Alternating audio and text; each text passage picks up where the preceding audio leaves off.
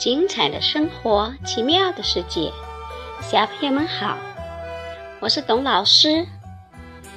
今天晚上我们来讲知了借粮的故事。知了大家都知道吧？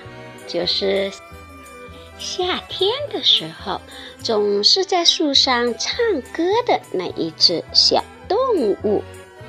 那它总是唱歌。需要去劳动吗？我们来听听这个故事吧。知了借粮，在一座大森林里住着一只小知了，它一天到晚只顾着玩，什么也不干，过冬的粮食都不准备。到了冬天，它就只好饿着肚子。挨家挨户的去借粮食，动物们都不喜欢它。新一年的夏天到了，森林里的小动物们开始忙着准备过冬的粮食了。小知了又坐在树上唱起歌来。这时，一只小蚂蚁背着一粒米。从树下走过，看见小知了还在唱歌，便提醒他说：“小知了，你还不赶快准备过冬的粮食？到了冬天，你又要挨饿啦！”“不急不急，现在离冬天还早着呢，我现在还没唱够呢。”于是，小知了就这样唱了一个夏天。冬天又来了，刮起了西北风，哦，好冷啊！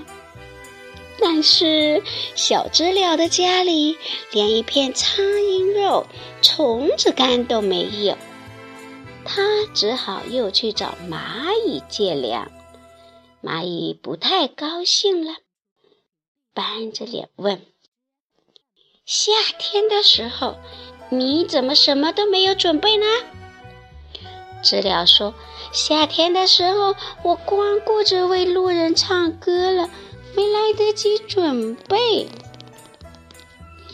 蚂蚁说：“你唱歌，我很欣赏，可是去年……”你因为唱歌也没有准备过冬的粮食，今年你为什么还是一样呢？再说了，你不是喜欢唱歌吗？你可以现在继续唱吧。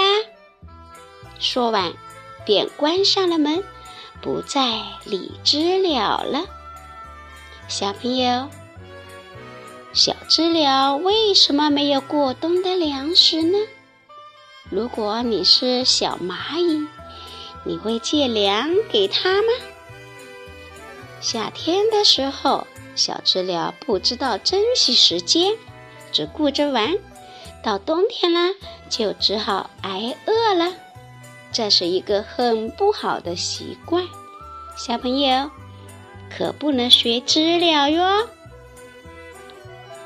知了借粮的故事我们讲完了。今天来听一首新的歌，这首歌的名字叫《知了蜜蜂不一样》，到底怎么个不一样呢？我们开始听歌吧，小朋友，今天的故事就到这里，晚安。